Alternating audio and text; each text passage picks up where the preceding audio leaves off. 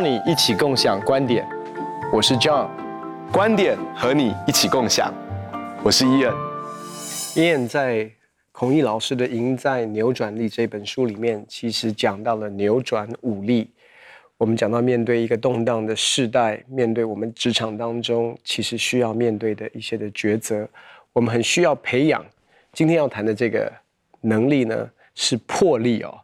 其实对魄力，我想我们这些做领袖的也都非常有感觉，不是吗？嗯、是，我我觉得魄力你来讲是更好的一个，因为我觉得我一直都觉得你是一个很有魄力的领导者。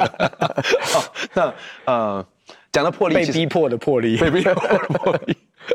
那呃，说到魄力，其实我我我想到一个很有名的一个例子，就是在民国元年，那也就是一九一一年的时候，当时呢，人们他们开始要去探探险南极。那么就有两个国家的这个探险家，他们就分别组探险队要去探险南极。那你要知道说，这个是一九一一年了，这是一百多年前。嗯、那一个是挪威的探险家，呃，这个挪威探险家叫呃叫 Amundsen。那 Amundsen 呢，跟另外一个英国的探险家叫 Robert Scott，那他们各自率领了两组人，要看看谁先啊、呃、攻占了南极点，然后顺利的回来。嗯、那么。呃，Amundsen 呢很顺利的探，两个都很顺利的看到南极点。那 Amundsen 他们全身而退，然后啊、Robert Scott 他们的队伍呢也回来，可是晚了一个多月，然后最后全组在回来路上全部都丧生。那那那我们就从这两个来看，说跟魄力到底有什么关系？因为很多时候你你你达到了那个点，好，就是啊、呃、我我举个例子啊，就是我我啊。我前几天去跟去学校，就是跟孩子一起爬山啊，这个是卓雅国际学院的一个五年级爸爸的功课，就是说他们都要去陪孩子一起露营，然后呢一起攻克一段山，好，那并不容易，大概要爬六七个小时的一段山路。那么这个他都会有引导员在这个地方分享，他就说他有一次呢带一群台大的学生，他们去攻大雪山，那是一个八天的路程，他说他们到第七天就是要攻到这个顶。他说，到最后呢，差多少呢？他们已经落后了，他们已经落后。他们说，那我们再试试看多久，看能不能攻到，然后就要回城。就后来呢，他们喊回城的时候呢，第一队距离山顶只剩下一百公尺，第二组人只剩下三四百公尺。可是到那个时间点，已经他们设定的，他们就毅然决然的喊回城。回城的时候，他说全部人都哭了。嗯。因为他们在这边攻这个雪山，攻了七天，可是就是没有到那个山顶。可他们必须要回程，而且之后他们回程的时候，他们说他们回程的决定是对的，因为等到第八天他们回来的时候已经是夜深了，所以也代表说他们已经摸黑走一段路。如果当时他们仍然不放弃想要上去那个山顶的话，那代表他们很可能会遇到危险的。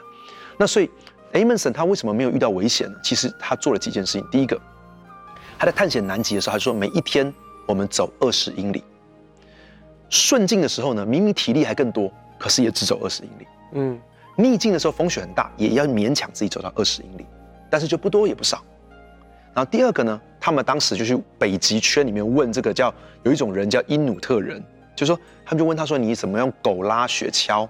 好，然后他们就开始各种他们在南极探险的这些这些工具呢，他们都在北极圈先试验过。然后再来用，好不好用？他们再来用。第三个，他们在中间设了几个补给点，而且补给点呢，它都会有好几公里长的黑旗帜，因为你知道一片白雪，黑色反而是非常醒目的，所以他们就设立了这这些补给点呢，都一路上就好多好多的黑旗帜，让即使风雪很大，可是蔓延几公里长的黑旗帜会让他们看到那个补给点在那里。所以他们因为这样子，就代表说还有几件事情是帮助他们存活的，就是他们是非常严格遵守纪律。第二个，他们的创新是经过实证的，嗯，可是这个 Robert Scott 爵士呢，他们为什么丧命呢？因为他们就是说，如果今天体力好，他们就拼命的更走更多、更多、更多，所以他们体力就很多的耗尽了。第二个就是说，他们他们也想了一些创新的设备，甚至当时他们用一些小型的马，他们觉得马这更好，可是这些马最后都冻死了。嗯，嗯，然后他们当时引进了，你知道一百多年前引进一些电动的雪橇。可是呢，科技还没有到达那个地步，所以到最后他们还要人去拖那雪橇，所以最后他们体力都耗竭掉，就死掉了。所以其实怎么样严守纪律，怎么样在实证里面有创新？其实虽然要很，而且有些时候要做有很魄力的决定，就到那个时间点，你告诉自己说我没有达到，OK，我必须要回城。其实我想，Robert Scott 爵士，如果他到那个时间点，他知道说这个点就是我要回头的时候，我们回头吧。那么他们也许没有到南极点，他们都会存活下来，他们还会有第二次、第三次的机会去探索那个南极点。我最后分享这个事情就是。那个引导员他在讲这个 story，就是他带一群台大学生去探雪山的时候呢，大家都在哭，他怎么安慰他们？他跟他说：“你知道吗？你在第一天的时候就已经在雪山的里面了。你不是只有上那个山峰那个点才是在雪山，其实你这一路上已经都一直在雪山的里面。你知道我那时候在旁边听他跟小朋友讲这段话的时候，我立刻记下来。你知道 Robert Scott 爵士他应该。要知道，他其实已经站在南极这块大地上面，所以即使他没有到那个点，他赶快撤退，因为他必须要有魄力来做这个事情。魄力真的是在关键的时刻勇敢下决定哦。其实，我觉得这个对一个领袖来讲，其实是一个很大很大的考验，因为 we never know 这个决定最后会影响的有多大。可是我觉得在那个关键的当下，我们怎么样能够有魄力啊？嗯嗯，呃，其实我就想到，呃，在圣经里面的故事，其实当大卫面对到歌利亚的时候，你就可以想象，在那个关键的时刻，扫罗王也好，或者是整个以色列军队，其实是在巨人歌利亚的面前，在非利士军队的面前，是在一个恐惧跟害怕的一个当下。可是。大卫某种程度，其实你真的要说，他也不是去打仗的，他是去送饼的，可以说是去劳军的哦。其实到现场当中，可是，在那个当下，在那个时刻，我觉得他却有一个勇气哦。那个勇气是你要想象，他是一个孩童的身份跟身量。我觉得这种魄力的一个塑造，其实是面对到我们我们现在所处的这种。呃，巨变的一个环境当中，其实真的是一个非常需要的一个品格。其实孔毅老师在这个书里面还谈到一个观念，叫做反弹力，就好像一个橡皮筋哈，你把它拉伸到极致的时候，它还能够弹回来。啊，如果没有这个反弹力，你就发现这个弹性疲乏了，这个橡皮筋断掉了。嗯。或是我们现在压一个海绵，或是压一颗球，它能够反弹，它有这个反弹的力。为什么呢？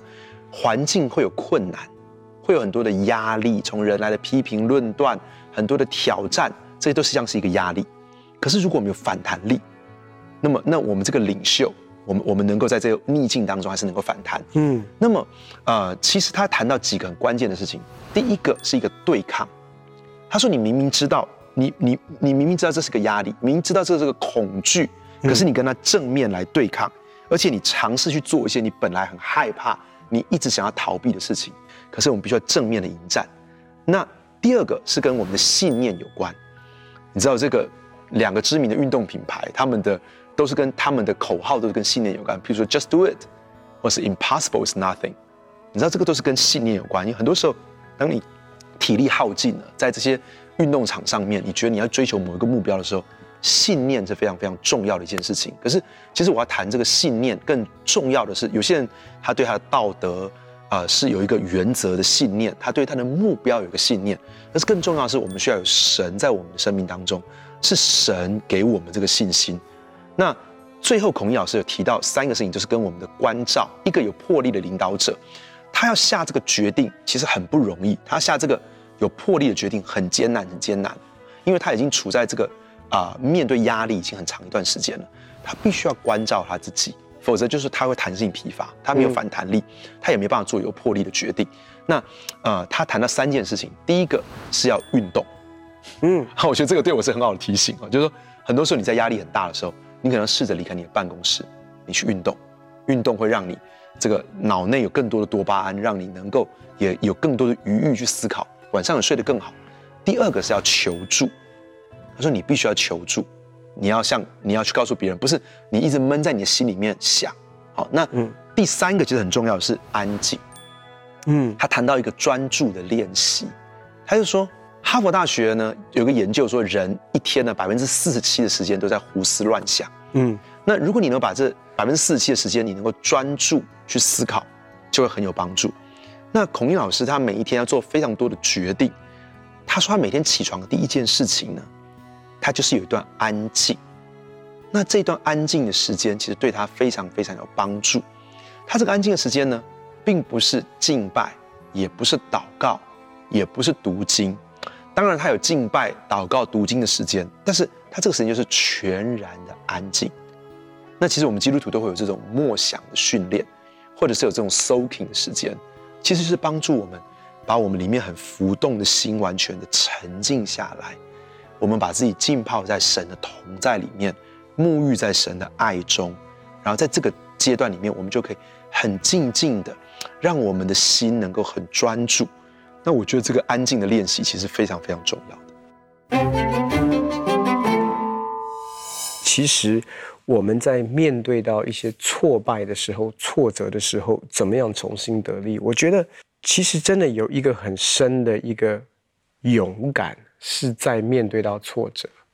其实我觉得在做很多决定当中，其实当我们在一个我们自己的状况也不太好的时候，怎么样仍然做对的选择？嗯，真的仍然仍然在挫败中，甚至可以败中求胜。我我觉得那是其实是这个魄力里面一个非常重要的一个元素。其实我就想到在大卫的故事，其实在啊撒母耳记上第三十章那边，其实那个时候，当他已经走投无路，甚至带着那些窘迫的人去投靠法非利士人，然后还被非利士人拒绝之后，回到他的家，回到他们所居住的那个喜格拉的时候，发现那个亚亚玛力人已经来。侵略，而且把他们所有的财财产跟妻小全部都掳掠走了，然后到一个地步是，其实他也焦急，那些跟随他人也焦急，可是他们焦急的反应是什么？他们要把大卫用石头打死，然后圣经上就用一句话来表达，就是大卫却依靠耶和华他的神，心里坚固。嗯，我觉得那个其实真正的魄力是来自于你的心里面。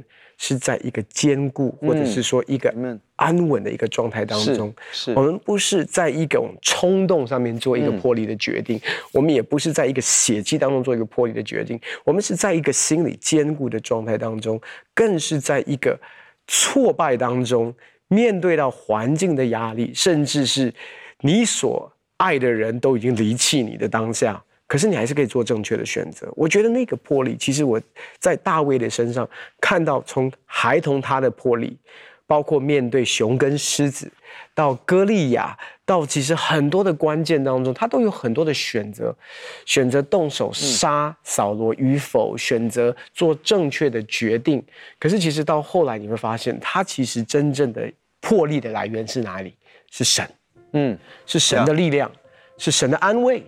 是神的医治，是神的坚固，所以我们要怎么样？这边不是说他，这边很有趣哦。他这边是说，he 他在他却依靠耶和华他的神，心里坚固。那英文是说，he strengthened himself in the Lord。嗯，就说这个心理坚固的不是主动的人是谁？是大卫。he strengthened himself，可是他没有力量嘛。可是神刻意要讲的是这一个。过程是是大卫主导，意思是说，就像像孔孔毅老师所说的，他每天早上有一个静默，有一个安静。这个主动是谁？是是是是是是老师。我们每一天其实都可以选择，我用什么东西成为我的力量？我可以用忙碌做我的力量，我可以用成就做我的力量，我可以用很多其他的东西娱乐作为我的力量，或者是我选择让我的心里得坚固。那那个心里的坚固的方式是什么？倚靠耶和华，这是为什么？孔毅老师教你也教我，为什么早上起来其实有一段时间什么都不做，也不是放空哦，嗯，就是来聆听，就是来倚靠耶和华，连我今天的行程、今天的 priority 都交在神的手中，所以。老师常跟我们说，其实当他在默想完那段时间当中，嗯、他整天要做的事，其实大概七成八成都已经很清楚的出来了。是我想到在诗篇里面也是这么讲，他说：“我的心啊，你当默默无声，专等候神。”那么其实老师所做这个事情，其实他真的影响我很深。就是说，呃，从那个时候老师说到现在为止，我我去改变一个我生活的习惯，就是我早上起床第一件事情不是看手机。那很奇怪，大家都在睡觉，到底我为什么会觉得早上起来有人会传什么讯息给我？就是说，就赶快看一下手机啊，看一下这个。那其实这个是一个习惯。可是，当我早上起来，第一件事情就是可能在我的床上立刻坐起来，然后保持一段时间的安静。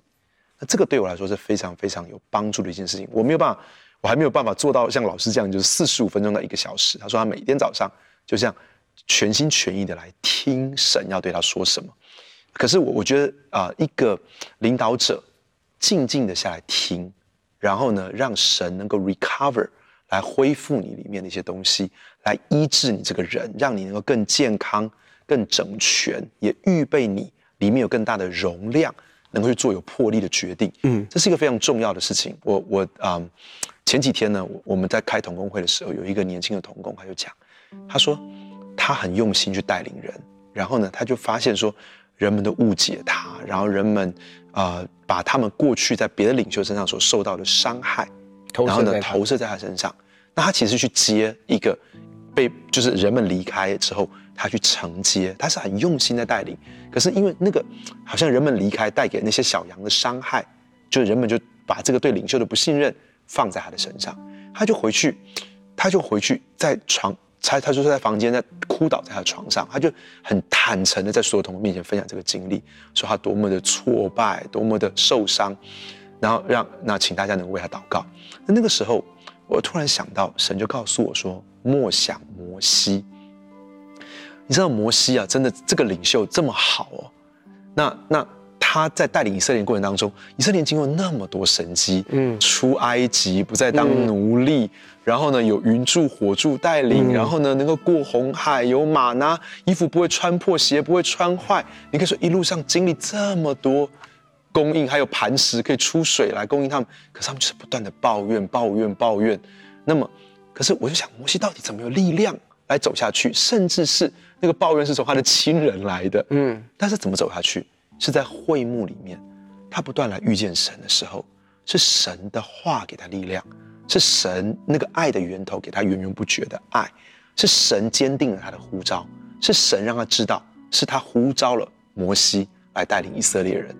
所以，其实我想，我们每一个人很需要怎怎么样的魄力，不是靠着我们的血气，是在神的同在当中去等候神，在神的面前，让我们成为一个有魄力能够做决定的人。我们也。我们能够很魄力做个决定，也常常是因为我们听见了神的声音，我们知道这个是神要我们做的方向，所以我们可以很有魄力的做这个决定。耶稣也是一个很有魄力的领袖，因为耶稣常常在旷野、在山上、在清晨天没有亮的时候、在夜深了的时候，他在那些时候在听天父的声音，靠近天父，以至于他能够成为一个非常有魄力的领导者。我们常常会在成功的过程当中，不经意的让过去的成功成为我们现在的包袱。那个魄力其实是让我们怎么样在成功上面继续奠定一个成功的未来。嗯嗯嗯。所以有一种思维其实是叫做我们自废功力，或者是圣经上讲的，就是我们重新归零啊。嗯。过去的成功已经没有办法成为我们未来的确据。过去的法则也没有办法成为我们的依靠，所以某种程度，其实所谓的新创事业或者 startup，他们其实是更有所谓的灵活，或者是可以 adaptability，可以面对到整个的市场的变动。可是对于很多比较庞大的组织或者比较有历史的组织，在面对到这样的一个环节的时候，其实包括我们的教会也都是已经是四十年的教会。我的教会是一个六十多年的教会。其实从一个角度来讲，其实是传统的。如果我们可以这样讲，可是在这当中，我们怎么样能够革新？我觉得那个革新其实是需要很大很大的魄力。那个魄力其实来自于什么？来自于我们自己的心不能够。连接于过去的成功，嗯嗯嗯，过去的成功是一个美好的历史、美好的传统。可是怎么样，在一个变革的一个季节当中，我们的心其实是连接于，意思是说，没有任何的东西是不能够改变的，没有任何东西是不能够放下的。我觉得对我来讲，其实我自己在面对的一个最大魄力的一个挑战，其实就是怎么样，不是以形式或者是传统。为安全感的来源。是，是。那有很多东西其实真的会打破我们的框架，因为对于我们教会的历史来讲，我们其实走过非常多的教会增长的法则跟成功。嗯嗯。嗯，可是其实我们知道，神是做心事的神。是。可是某种程度，其实过去的成功也成为我们安全感的来源。是。所以，其实，在打破框架的这一件事情当中，你说典范的转移，其实就是一个框架的。框架的打破，而且那个打破是非常彻底的打破。嗯，其实它会挑战我们内心深处的很不安，内心深处的不安全感，跟很多我们其实舒适的或者是引以为安全感的来源，就是过去的成功。呃，其实说真的，这个魄力的领导者，真的很多时候是要怎么样子下定决心走出舒适圈，怎么样下定决心走向一个新的目标，甚至很多时候是下定决心走出。过去很成功的典范，但是知道时代已经不一样了，那知道环境已经不一样了，知道必须要有新的目标，要攻下一个新的山头，这些都是需要一个有魄力的领导者来告诉我们。那、呃，所以这个领导者，当但是他必须要有魄力的时候，他必须是一个听神的声音的人，嗯，他必须是一个懂得关照自己的人，嗯，他必须是知道。怎么样去看他？随时去注意他的内心里面。哦，他可能休息不够了，他可能需要去运动了，他可能需要去向别人敞开他自己了，他需要去向别人求助了。但是更多的时候，是他必须要来到神的面前，来听神怎么说，从神得到话语，从神得到力量，被神恢复，那他才可以成为一个有魄力的领导者。一个有魄力的领导者，常常是一个降服于神的人。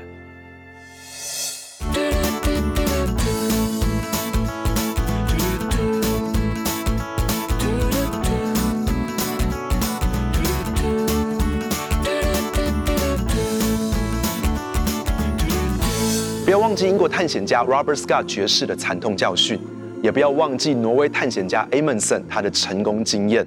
要做一个有魄力的领导者，除了除了需要有实证的创新之外，而且要坚守纪律，有一个严谨的纪律。一个有魄力的领导者，还需要学习时时的关照自己。如果遇到困难，要向别人求助，要开始有一个运动的习惯。另外，更重要的事情是安静下来。保持安静，让自己能够聆听神的声音，在神的同在当中恢复，我们就成为一个有反弹力的、有魄力的领导者。一个有魄力领导者，除了要勇敢地走出舒适圈，也要带领团队走出过去成功的经验，走向神要我们带领去的目标。愿你成为一个有魄力的领导者。很开心跟你分享我们的观点，也欢迎在网络上跟我们分享你的观点，共享观点。我们下次见。